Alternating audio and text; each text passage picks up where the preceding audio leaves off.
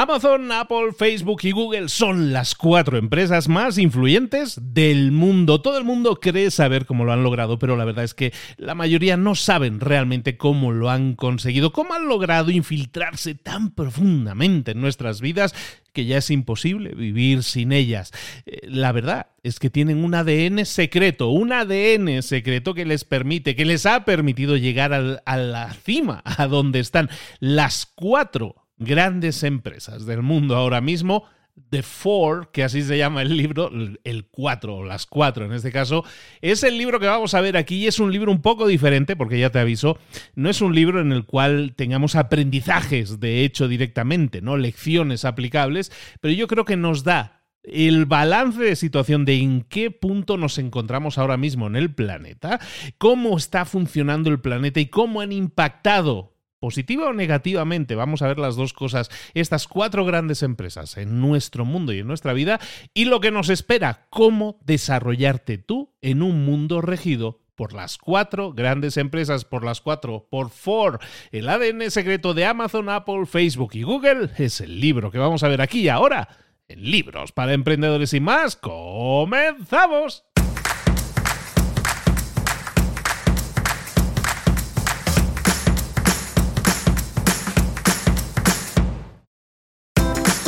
Bienvenidos al podcast Libros para Emprendedores. Para alcanzar el éxito en cualquier negocio que quieras emprender, debes formarte, debes estudiar, aprender para emprender. Y para ello, no hay nada mejor que un libro. En el podcast Libros para Emprendedores te ayudamos de tres maneras. Primero, seleccionando los mejores libros del mercado para ayudarte a emprender, a mejorar en tu emprendimiento. Segundo, te ofrecemos gratis un resumen de los puntos más valiosos explicados en cada libro. Y tercero, te damos finalmente pasos a seguir para poner en práctica todas esas lecciones aprendidas y así poder acortar tu camino hacia el éxito ya sea marketing, ventas, liderazgo, emprendimientos, mentalización, eh, vamos a analizar lo mejor de lo mejor, de los mejores libros del mercado y te lo vamos a dar todo bien masticadito y listo para ser aplicado. Soy Luis Ramos, empresario y emprendedor, y voy a acompañarte, si me lo permites, en este camino. Sin más, comenzamos. Muy buenas a todos, esto es Libros para Emprendedores. Aquí estamos de nuevo con otro libro, en este caso el libro se llama The Four en el original inglés. Han mantenido el Four en español y así lo puedes encontrar 4, el número 4 en inglés, que se refiere a estas cuatro grandes empresas que dominan el planeta a todos los efectos. ¿Cómo lo han conseguido? ¿Cómo hacen para meterse tan a fondo en nuestras vidas? ¿Es porque tienen mucho dinero? Pues ahora a lo mejor eso ayuda mucho, pero ¿cómo lo consiguieron? De eso vamos a estar hablando y te va a dar muchísimas claves de cómo funcionan y sobre, y sobre todo cómo tú debes funcionar en un mundo regido por estas cuatro grandes. Estas cuatro grandes empresas lo que han hecho es dominar el mercado a, lo bestia, dominar. ¿Por qué? Porque estamos hablando de las cuatro grandes que las que estamos hablando, yo que sé, de Amazon. Es la tienda más grande del planeta. Amazon Prime, por ejemplo, que es un servicio de pago en Estados Unidos es un servicio que tienen más del 75% de la población. 75% de la población tiene Amazon Prime. Entonces, cuando empezamos a ver esas unidades de medida que son tan bestias, nos podemos hacer una idea, a lo mejor ni siquiera nos podemos hacer una idea, mejor dicho, de la cantidad de dinero que está moviendo. Amazon controla el 44% del comercio online en Estados Unidos y el 77% de todo lo que es tecnología de voz a través de sus aparatitos de Alexa. Apple, por ejemplo, es la empresa con más beneficios de la historia tiene un margen del 79% de beneficios en el mercado global de smartphones. De los 7.500 o 8.000 millones de personas que viven en el planeta, 2.000 millones de personas utilizan Facebook prácticamente a diario, o Facebook o Instagram. Además, Facebook es propietaria de empresas como eh, Facebook Messenger, como Instagram o como WhatsApp, que son las aplicaciones móviles de comunicación más utilizadas en el mundo. Todas estas aplicaciones hacen que la gente esté constantemente conectada a algún tipo de servicio de estas, eh, de estas grandes empresas. Y esta visión, esta visión, mucha gente dice que estas empresas consiguieron su gran posicionamiento, porque su gran éxito, sobre todo gracias al hecho de que desde muy temprano consiguieron que su visión atrajera mucho capital tuvieron muchísima inversión de capital externo. Por ejemplo, Amazon consiguió muy pronto, eh, con muy pocos años de operación, consiguió eh, levantar 2.100 millones de dinero de gente que estaba invirtiendo, gente externa que invirtió en la empresa, gracias a una historia muy simple, y es que eran la tienda más grande del planeta decir esa historia y conseguir inversión fue todo uno. Y entonces eso les permitió, evidentemente, tener un músculo económico que les permitió crecer muy rápido. Aún así, eso no quiere decir que muchas de estas empresas sean rentables. Eh, pero ¿cómo lo consiguen? Hay algo que tiene que ver, que hacen estas empresas, que según este libro dice que tiene que ver con nuestros deseos personales más profundos. Los deseos humanos, muchas veces no los relacionamos con las, eh, con las grandes empresas, pero en este libro hacen una relación muy bonita entre, por ejemplo, Amazon está desarrollando todo lo que desarrolla gracias a que apela a un deseo humano que es el consumo, las ganas de consumir. Apple lo que hace es apelar a otro deseo humano, la procreación. Facebook lo que hace es apelar a un deseo humano que es el amor o la búsqueda del amor y Google a Dios, o en este caso a un ser todopoderoso. Veamos un poco esos cuatro deseos para ver si realmente hacen un clic o hacen un match en esta explicación. Eh, en el libro nos hablan de que el deseo de comprar productos en Amazon se remonta a, nuestros ancestros más antiguos. Durante la mayor parte de la historia de la humanidad, eh, nosotros hemos sido eh, cazadores, hemos sido sociedades de cazadores, se reunían alrededor del tema de la caza. ¿Y qué es lo que hacían? acumular cosas. Acumular cosas porque era una cuestión de supervivencia. Eh, cuanto más eh, comida acumulabas, pues mm, tus necesidades estarían cubiertas durante más tiempo. Entonces eso está engranado en nuestro sistema. Entonces lo que explican en el libro es que ese instinto de acumular cosas lo seguimos teniendo porque viene desde las épocas más tempranas de la historia. Y entonces lo que hace Amazon es intentar satisfacer ese instinto ¿Por qué? Porque nos da eh, un acceso inmediato a todo tipo de cosas. Da igual lo que quieras. Vas a Amazon y prácticamente lo encuentras casi seguro. Entonces, en esta sociedad capitalista moderna en la que estamos, eh, se refuerza mucho ese instinto de acumular cosas, no porque las necesites, sino simplemente porque se nos hace fácil. Es muy fácil comprar en Amazon. Hay muy pocas barreras a la hora de comprar y eso aumenta nuestra necesidad de, ese instinto de satisfacerlo, de consumir, de posicionar el, el consumo como algo necesario que cuando muchas veces tampoco lo es tanto. El segundo, deseo, estamos hablando del primer deseo que tiene que ver con, el consumo, y en el que Amazon se ha metido directamente. El segundo es el de la procreación. Y aquí procreación lo desarrolla el autor Galway, lo desarrolla eh, basándose en el estudio de los productos de Apple. Apple, o Apple, según el país lo pronunciamos diferente, pero bueno, Apple es una empresa que es una empresa de las más grandes del mundo. Y según dice el libro, apela mucho a la necesidad innata que tenemos de procrear. en el libro dicen o, generan esta relación. La gente quiere productos de lujo, como los teléfonos de Apple. ¿Por qué? Porque les hace parecer más atractivos y así es más fácil encontrar pareja. Es decir, la necesidad innata animal de procrear, si nosotros demostramos nuestra valía a través de productos de lujo, pues parece ser que vamos a encontrar prospectos más fácilmente. Esta es la idea que, como digo, viene de instintos, ¿no? no es tanto que nosotros seamos, lo pensemos de esta manera, ¿no? Pero eh, fijaros en lo siguiente, solo el 1% de las personas de nuestro planeta, nuestro querido planeta, se puede permitir pagar un producto de Apple. Por lo tanto, el autor dice, bueno, si solo el 1%, es decir, uno de cada 100 personas puede tener un producto Apple, se lo puede permitir, se lo puede pagar, eso inmediatamente genera la señal en los demás de que si tú tienes un teléfono Apple, si tienes una computadora Apple, si tú tienes lo que sea de la marca Apple, esto es un síntoma o es una señal de que puedes ser una persona más exitosa, más adinerada. Y eso, si lo generamos, si generamos el enlace, como hacen en el libro, al tema de la procreación, a la necesidad humana de la procreación, eso hace que nos sintamos más deseables o que seamos unas personas en nuestra mente, por lo menos más deseables desde un punto de vista de selección natural. Apple lo que hace, por lo tanto, es crear toda una serie, una gama grande de productos a precios premium, a precios muy altos, precisamente porque esos productos se convierten así en productos de lujo y se enfatiza mucho la, eh, escasez, la exclusividad y la estética de esos productos para remarcar la exclusividad de esos productos. Galloway, el, autor de este libro, nos dice que debido a este estatus que tiene Apple de marca de lujo, Apple es la única de las grandes cuatro, de estas grandes cuatro empresas que estamos viendo, que es, lo más, es la más probable que sobreviva en el largo plazo. Es decir, de las cuatro, la que dure más tiempo, según el libro, el análisis que hacen en el libro, es precisamente Apple, precisamente por esa exclusividad, por ese tema de precio premium, de escasez y de estética que utiliza. Hablemos de otro deseo humano que también satisfacen estas cuatro grandes empresas. En este caso, el amor.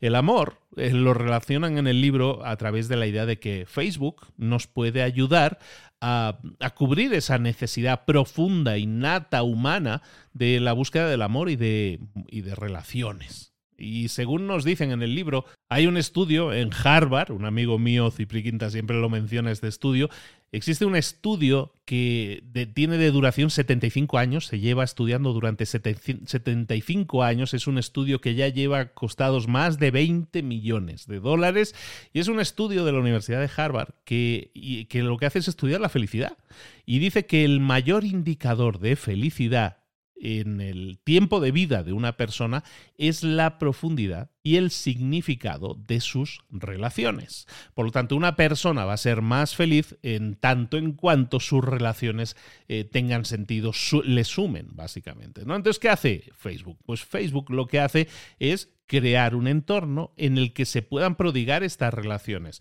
Nos permite estar conectados con amigos, con familia.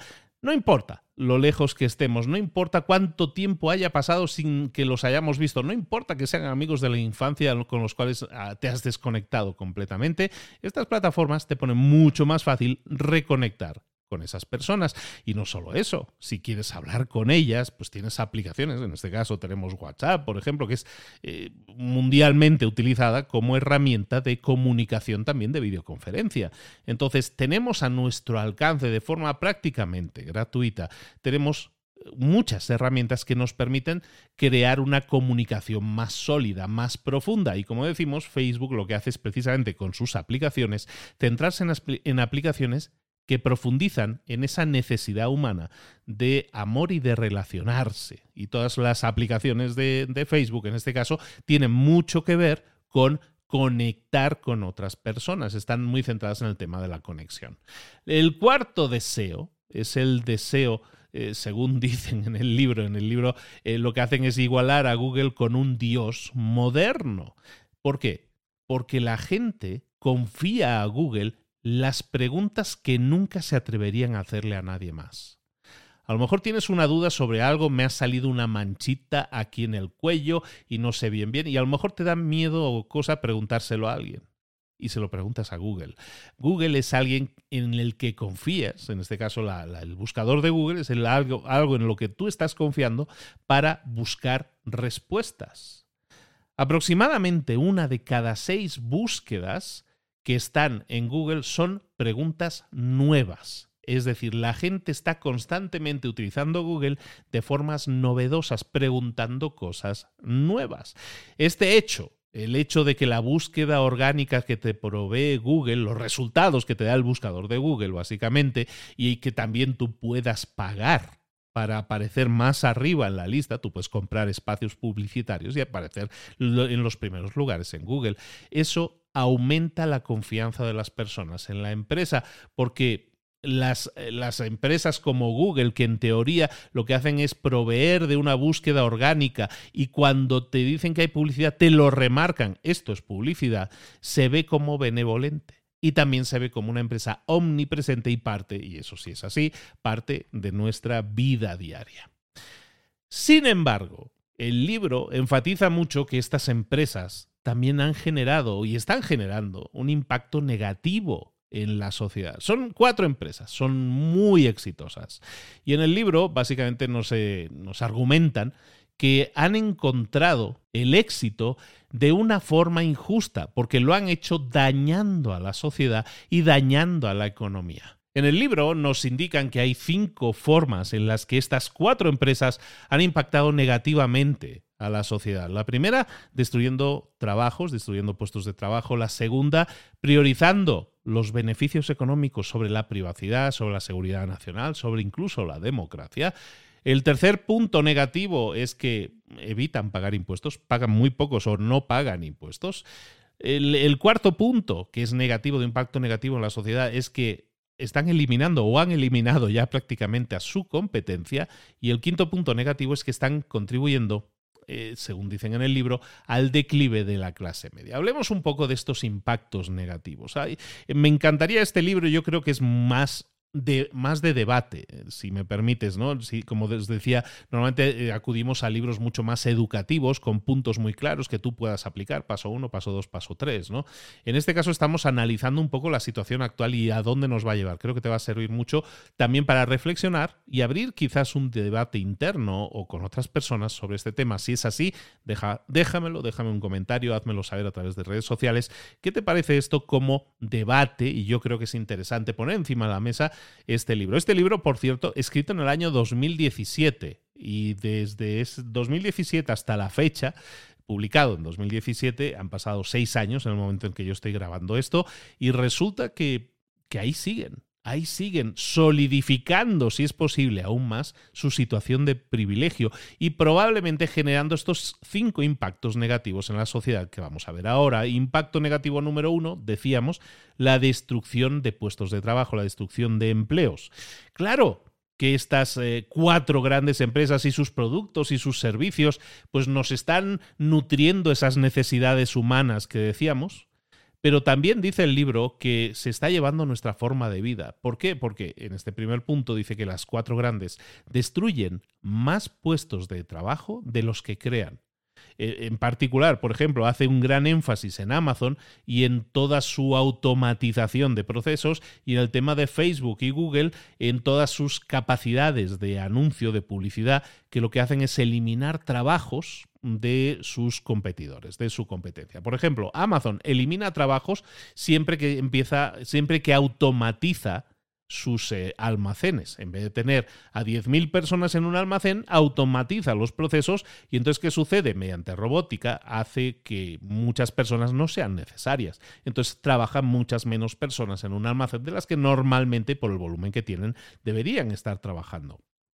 Esto va a hacer que muchas empresas, en el libro dicen, el libro predicen que muchas, em, muchas empresas grandes como Walmart, que lo que hacen es eh, pagar unos sueldos relativamente bajos o muy bajos en muchos casos, son empresas que están destinadas a desaparecer ¿Por qué? Porque aunque Walmart, que es el super, de los supermercados, la cadena de supermercados más grande del mundo, que Walmart también va a desaparecer. ¿Por qué? Porque no tiene capacidad de competir con Amazon y sus robots que básicamente eh, no cobran ningún sueldo, no cuestan nada. Una vez los tienes amortizados, no cuestan dinero, no tienes que pagarles un sueldo. Entonces no hay competencia posible, incluso aunque pagues muy poco, como es el caso de Walmart. Además, tiene Amazon cada vez más iniciativas, como este caso de Amazon Go, que son tiendas físicas en las que no hay cajeros, en las que tú entras con tu cuenta de Amazon, entras en una tienda física, América, pillas lo que quieras, lo metes en una bolsa y te vas por la puerta y eso se contabiliza automáticamente. No hay una cajera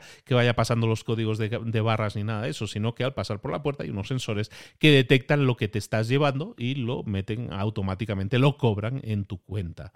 Este tipo de cosas de eliminación de trabajos, pues es algo que sí efectivamente vemos, ¿no? Amazon lo elimina a través de la, de la automatización de procesos. Pero ¿cómo lo hace Facebook y Google? También están en ese juego de eliminar trabajos pues eh, lo que hacen en el caso de Facebook y Google es centrarse muchísimo en ser empresas de publicidad. Entonces, al ser empresas de publicidad, lo que hacen es comerse mucho mercado de posibles anunciantes, o sea, lo que hacen es atraer a los anunciantes y se quedan en Facebook, en Google, en Instagram, Y entonces, ¿qué sucede? Pues que una empresa que se dedicaba a, gestionar publicidad, pues está generando mucho menos trabajo. ¿Por qué? Porque todo el mundo utiliza ahora estas herramientas que son muy fáciles, son muy cómodas, se pueden automatizar también en muchos casos. Entonces, muchas de estas personas, muchas de estas personas que trabajan para firmas, para empresas de, de publicidad, pues prácticamente están bajando la demanda en estas empresas porque cada vez menos empresas pueden competir o pueden ofrecer productos o servicios que tengan la misma calidad o que lleguen a la, misma cantidad de gente o que tengan los mismos resultados. El impacto negativo número dos, y este es un impacto que en los últimos años se ha tratado mucho, es el, impacto que genera el que estas cuatro grandes empresas prioricen en muchos casos los beneficios económicos muy por encima de la privacidad, de la seguridad nacional o incluso de la democracia. Cuando estamos hablando de empresas que priorizan los ingresos, sobre todo los beneficios, eh, estamos hablando de empresas que Amazon, por ejemplo, infringe muchas veces eh, nuestra privacidad porque lo que hacen es escuchar nuestras conversaciones. Antes hablábamos de Alexa, por ejemplo, pues Alexa es un aparatito, es un robot que está constantemente con la oreja activada. Está constantemente escuchando. En teoría, ¿para qué? Para decir, para saber cuándo tú la estás invocando, cuándo la estás llamando. Pero en general lo que hace es minar todas las conversaciones, toda la información que tienes, a menos que tú específicamente le indiques lo contrario, cosa que ni el 2% de la población propietaria de estos aparatos hace.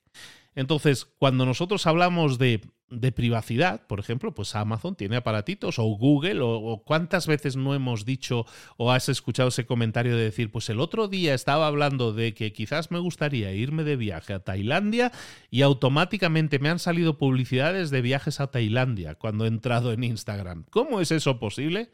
Pues porque los teléfonos también tienen sistemas operativos en los cuales también pueden estar escuchándote y al escuchar a tus conversaciones pueden tomar toda esa información para presentarte anuncios que te pudieran interesar. Si tú estabas pensando en un viaje a determinado país, resulta que te aparecen anuncios sobre viajar a ese determinado país con ofertas, en este caso de agencias de viajes, por ejemplo.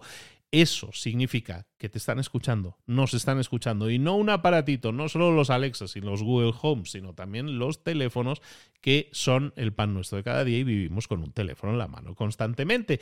Pero no es la única empresa, no vamos a decir que que en este caso Amazon, de la que estábamos hablando ahora, sea la única que infringe esto. Apple ponía en peligro la seguridad nacional de Estados Unidos al rehusarse a, seguir una orden dictada por un juez que le obligaba a Apple a, desbloquear un iPhone que había utilizado un terrorista doméstico, en este caso un, terrorista nacional que había matado 14 personas en San Bernardino en 2015. Entonces, estos aparatos y sobre todo estas empresas que en temas de seguridad nacional pudieran ayudar al gobierno y no lo están haciendo, pues desde el punto de vista del libro, siempre lo hacemos así, están afectando la seguridad nacional, en este caso de Estados Unidos. Eh, que el libro está escrito, obviamente, como estás escuchando, desde la óptica de Estados Unidos. Pero, de acuerdo al libro, quizás la peor de las cuatro sea Facebook. Porque lo que hace Facebook muchas veces es... Eh, es generar escándalos alrededor de la influencia que tienen estas redes sociales, en este caso, en elecciones. Fue muy famosa las elecciones de 2016 eh, de Donald Trump que ganó, en las cuales había por ahí un tema de que eh, Facebook había sido utilizado de una manera fraudulenta, había empresas que habían conseguido tener acceso a información privilegiada, en este caso personal, de, de muchísimos millones de personas. Estamos hablando de que una aplicación que pertenece a una empresa se está utilizando de forma fraudulenta y eso está afectando a resultados en elecciones, en, resultados electorales, no solo en Estados Unidos, sino en muchos países del mundo. Esos escándalos electorales, ¿no? por ejemplo el de Cambridge Analytica en 2016, ¿vale? que era una consultora que utilizaba la campaña de Donald Trump, por ejemplo, e, esas empresas recopilaban información de usuarios. Toda esa información venía de Facebook. ¿Vale? Era accedida a través de Facebook. Entonces, cuando nosotros hablamos de estas grandes empresas, en realidad estamos hablando de sus productos o servicios. Si yo compro habitualmente en Amazon, Amazon sabe de todo lo que a mí me gusta comprar, si me gusta un determinado tipo de libros, si me gusta un determinado tipo de vino o de ropa, si yo compro a través de esa plataforma, esa plataforma está recopilando toda esa información para ofrecerme productos que estén alineados con mis gustos. Y eso en sí no está mal. Eso, es un, eso hace que yo alivie mucho más mi, insaciable sentido consumista de las cosas, pero evidentemente es acumulación de información sobre, en este caso, tus comportamientos de compra. O sobre tus comportamientos, en el caso de redes sociales, cómo te relacionas. Esos son comportamientos que tienen que ver mucho más con psicometrías, con psicologías que tú puedas tener o experimentar o que estés proyectando a través de las redes sociales. Y estas empresas tienen toda esa información de ti. Ni qué decir tiene que en estas redes sociales en estas apps en eh, estos productos o servicios de estas cuatro grandes empresas, eso también es un caldo de cultivo para lo que se ha llamado en los últimos años las fake news o noticias falsas o la polarización de la población, que es probablemente peor todavía. La polarización es que la gente cada vez es más extrema en su forma de pensar. En el espectro político cada vez la gente es más extrema, o estoy en un extremo o estoy en el otro, ¿no? Y se generan conflictos en todas estas redes sociales. Entonces, cuando nosotros estamos expresando también nuestras opiniones, nuestra polarización, cuando consumimos fake news y todo esto, y lo hacemos todo a través de una ventanita que es la de Facebook o es la de Instagram, lo que estamos haciendo es muchas veces eh, ser influenciados por estas mismas empresas. ¿Por qué? Porque si Facebook sabe, y lo sabe, que tú votas a un determinado partido político, pues a lo mejor el partido político contrario, pues a lo mejor aprovecha esa información de, Facebook, le paga para decir, vamos a mostrarle a esta persona que tiene esta tendencia de voto, vamos a mostrarle determinada información que a lo mejor le puede ayudar a cambiar de opinión. Y todo esto a través de la polarización y las noticias falsas también genera un peligro muy grande en la sociedad. Seguimos con impactos negativos de estas empresas en nuestra sociedad. Uno, eh, eh, estábamos hablando en este caso del Punto número tres sería evita pagar impuestos. Estas empresas no pagan impuestos. Se buscan la de Dios, buscan voy a crear esta empresa, pero la voy a hacer en tal país porque tiene unas ventajas eh, impositivas mejores que el otro. Y lo que hacen es tener una empresa distribuida entre varios países del mundo, siempre buscando la opción de pagar menos. Mientras que una empresa, por ejemplo, ponen el ejemplo las empresas del SP500, que son las principales, las 500 principales empresas de Estados Unidos, mientras estas, estas empresas en promedio estaban pagando un 27% en impuestos, Amazon ha pagado en, esa misma, en ese mismo rango. Amazon había pagado un 13%, Apple un 17%, Google un 16%, Facebook solo un 4%. Entonces estamos hablando de empresas que generan un gran volumen de negocio y que tampoco están pagando impuestos. Ese es uno de los impactos negativos que estas empresas tienen en la sociedad, de nuevo, según el libro. Otro impacto negativo, el cuarto, es la eliminación de la competencia, la sana competencia. Antes tú creabas un producto, un servicio, a lo mejor había competencia, había una competencia que se llamaba sana, en el sentido de que pues, lo que haces es, intentar mejorar lo que está haciendo la competencia. Pero todas estas empresas no tienen por qué utilizar esa táctica. ¿Por qué? Porque, pues, por ejemplo, Facebook dice, pues si hay una empresa que tiene una aplicación que a mí me gusta o yo quiero, la compro. Me da igual lo que cueste, tengo todo el dinero del mundo. Entonces Facebook compra WhatsApp o compra eh, Instagram o o Google compra YouTube, o da igual la plataforma que sea. Todas estas plataformas lo que hacen es, eh, en el caso de YouTube, por ejemplo, de YouTube, cuando yo recuerdo, ya tengo una edad, ¿eh? yo recuerdo en la época que se creó YouTube, que fue en el año 2005, si no recuerdo mal, en ese año se crea YouTube y al año, prácticamente a los 12, 14 meses, YouTube es adquirida por Google. ¿No? Y recuerdo la imagen de aquellos dos dueños de YouTube que estaban emocionados mirando a la cámara. Esto, hay un vídeo sobre eso, mirando a la cámara y diciendo, no nos podemos quedar, nos acaban de pagar, no sé, no recuerdo la cantidad, 15 mil millones de dólares o algo así por la aplicación, ¿no? Una locura. Entonces, ¿qué es lo que hacen? Las grandes empresas, estas cuatro grandes, no pretenden, eh, no pretenden contribuir a una competencia sana en el mundo, sino decir, no, pues yo, esta empresa tiene eh, más público que yo, tiene más aceptación que yo, me la compro. y así es como lo están haciendo. ¿Qué hacen con eso? Cuando lo que hacen es fortalecer su posición. y lo que hacen es que la competencia sea forzada en muchos casos a salirse del negocio, a cancelar el negocio, porque es imposible competir con Amazon, con Google, con Facebook con Apple. El impacto negativo número 5 de las cuatro grandes empresas en nuestra sociedad, según dicen en el libro, es la contribución de estas cuatro empresas. Contribución, no son las culpables, se contribuyen, eso sí, al declive de la clase media. ¿Por qué? Porque cuando nosotros pensamos en estas empresas, por ejemplo Facebook, Facebook paga muy bien y tienen todas las ventajas y veis vídeos de Facebook o de Google y dices, ay, qué chula esta empresa que tiene de todo, qué bonito sería trabajar ahí. Analicemos un momento a Facebook. Facebook solo tiene 25.000 empleados en todo el mundo, que es mucha gente, 25.000 empleados, pero no es tanta gente realmente para lo que uno esperaría de una de las cuatro grandes empresas que existen en el mundo. ¿no? Entonces, claro, tiene Facebook a 25.000 personas, 25.000 empleados, les paga muy bien, porque eso sí, estas empresas pagan muy bien y dan muchos tipos de ventajas a los empleados, pero son muy pocos empleados.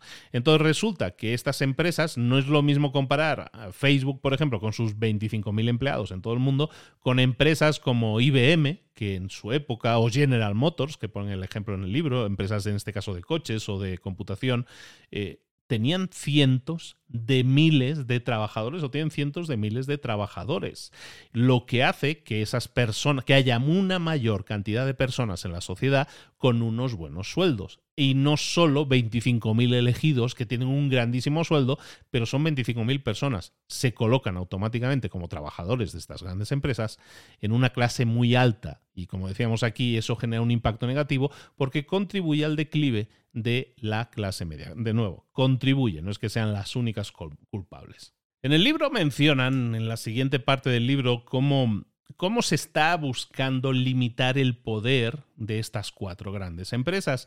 Y la verdad es que no se puede hacer mucho, pero pues han estado en, en, denuncias, han estado en juicios y todo eso pues ha ayudado a que las empresas sean más conscientes y, y corrijan determinados puntos, determinadas cosas, pero realmente no ha cambiado mucho a la realidad. Siguen siendo grandes, cuatro grandes empresas que siguen haciendo un poco lo que les da la gana. Eso nos lleva al siguiente punto que se trata en el libro, que es eh, la pregunta que se hace el autor de, oye, ¿quién será el próximo gigante?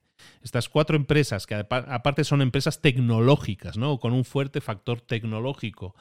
¿Cuál sería la siguiente empresa que pudiera entrar a formar parte de esta élite, de esta familia, de estas cuatro y convertirse en cinco?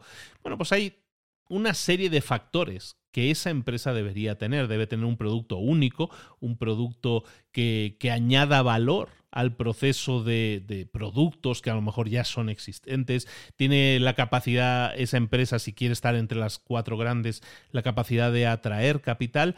Tiene la capacidad de ser una empresa global, tiene capacidad de ser simpática, ser agradable, tener una percepción positiva a la gente de ella, eh, tiene capacidad de integrar inteligencia artificial de forma, de forma inteligente, de forma hábil para generar mejores resultados, puede generar una en la carrera de la gente, está cerca, fijaros esto también, está cerca esa nueva empresa que pudiera ser un top 4, top 5, está cerca de una universidad todas estas empresas lo están.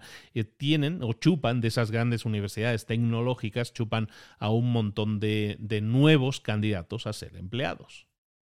En el libro nos hablan, decimos, de, una serie de posibles candidatos. Uno de ellos puede ser Alibaba o Alibaba, que es una compañía china que, es uno de los mayores vendedores también en el mundo, que tiene un, como 500 millones de usuarios activos. Entonces es una empresa china pero que ha crecido y tiene un, alcance global en ese sentido. Entonces, esa pudiera ser una próxima gran empresa. Otro candidato al que, plantean es Tesla, ¿no? En este caso, pues Elon Musk, que es el emprendedor o empresario más conocido, más famoso, más célebre del mundo, pues Tesla sabe cómo controlar muy bien la experiencia de usuario y utiliza unas estrategias muy parecidas a las que utilizó Apple originalmente con sus teléfonos, con sus eh, eh, equipos para escuchar música o sus computadoras. ¿no? Tesla es una empresa que pudiera ser candidato también a ser una de las cuatro o cinco grandes empresas del mundo. Otra pudiera ser Airbnb, una empresa de gestión de propiedades vacacionales o de espacios en los cuales te puedes quedar a dormir y no utilizar hoteles. Otra candidata pues la grande, ¿no? La, que fuera la más grande, ¿no? Microsoft o Microsoft es una empresa que ya no fue, ya no es lo que era, pero sigue siendo una, de, una empresa de las más grandes. Tiene un control sobre los ordenadores o las computadoras muy grande. El 89% del parque de ordenadores, de computadoras que existen en el mundo, 89%, utiliza Windows. Por lo tanto, Microsoft siempre va a tener una puerta de entrada hecha y esperando prácticamente para el 90% de la población.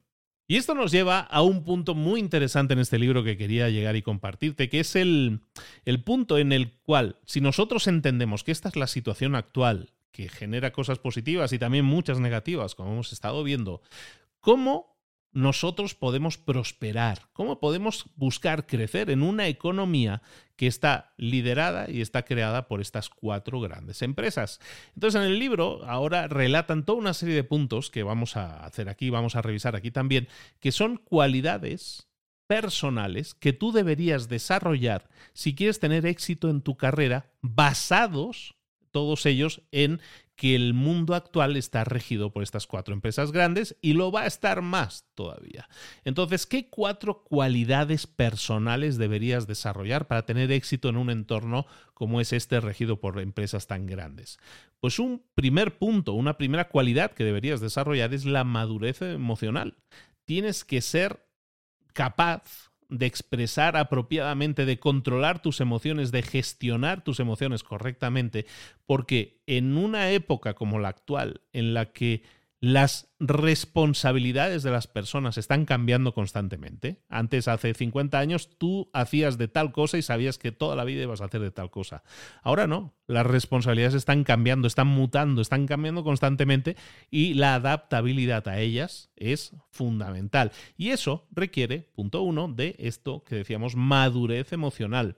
Pero no solo eso, si quieres tener éxito en un entorno como este, el actual, también tienes que desarrollar la curiosidad. En una era tecnológica en la que todo se mueve a altísima velocidad, si no eres capaz de desarrollar la curiosidad, te van a pasar por encima.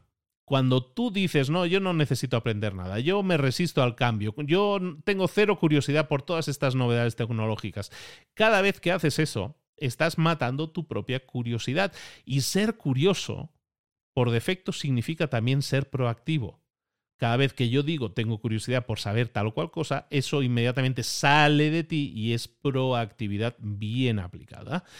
Otra de las cualidades que deberías eh, desarrollar en este entorno que tenemos ahora regido por estas cuatro grandes empresas, según el libro, es la responsabilidad asumir tu responsabilidad en cada aspecto de tu trabajo, de tus proyectos. La responsabilidad significa que tú tienes el control y la responsabilidad de si las cosas salen bien o mal, de asumir la responsabilidad de llevar a cabo las correcciones necesarias.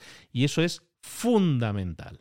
Un último punto que deberías desarrollar si quieres tener éxito en este entorno laboral actual es lo que en americano, en inglés llaman el grit, que podríamos llamar como aguante, como resiliencia. Básicamente es la habilidad de perseverar, de seguir adelante a pesar de haber fracasado. En esta economía digital, que es altamente competitiva, para competir y a veces ganar y a veces perder y estar constantemente batallando por estar, por estar arriba de todo, es importante que aceptemos que muchas veces vamos a fracasar. Y entonces ese aguante ante la adversidad es una capacidad que tú puedes desarrollar y eso te va a permitir seguir creciendo, no, es, no ser inasequible al desaliento.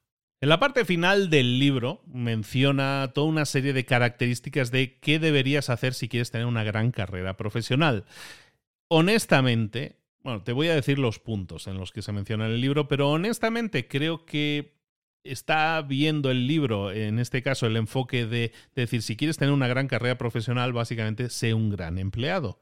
Y para eso te dice, punto uno, vete a la universidad, punto dos, mueve, eh, trasládate a una gran ciudad, enfócate en tus talentos, entra a trabajar en un entorno corporativo, eh, básicamente busca tener una participaciones, en este caso acciones en la empresa, o incluso considera el emprendimiento como una posibilidad, pero la pone hasta el final. Es decir, básicamente en esta área del libro, en esta zona del libro, nos está hablando de que tener una gran carrera profesional, básicamente seguir el camino corporativo, el camino de trabajar en grandes empresas, en este caso, buscar trabajar en grandes empresas como esta. Y si quieres crecer, si quieres, una vez que ya tengas un trabajo, que ya tengas un empleo que te motive y que te guste, eh, crecer en tu carrera profesional es algo que deberíamos buscar hacer todos. ¿Cómo hacerlo? En este caso, el libro nos recomienda que si quieres seguir escalando puestos en tu empresa o estar por delante de la competencia, deberías buscar alguna de estas características. La primera, intentar no buscar el equilibrio no deberías intentar tener una vida tranquila, equilibrada entre el trabajo y la vida personal. Si quieres tener una carrera profesional exitosa, las carreras profesionales exitosas van a requerir de ti que trabajes duro y que trabajes más rápido que la gente que está a tu alrededor. Valora si eso es lo que quieres. A lo mejor dices, voy a trabajar 3, 5, 7, los próximos 10 años de forma criminal para así conseguir unos grandes resultados y luego ya buscaré el equilibrio en mi vida. Puede que sí, pero también puede que te quemes y nunca llegues a conseguirlo y te quemaste por el camino. ¿Vale? Entonces, otro de los puntos que, menciona en el libro, que es muy interesante si quieres avanzar tu carrera profesional, hacerla crecer, es que hagas eh, de relaciones públicas de ti mismo de ti misma.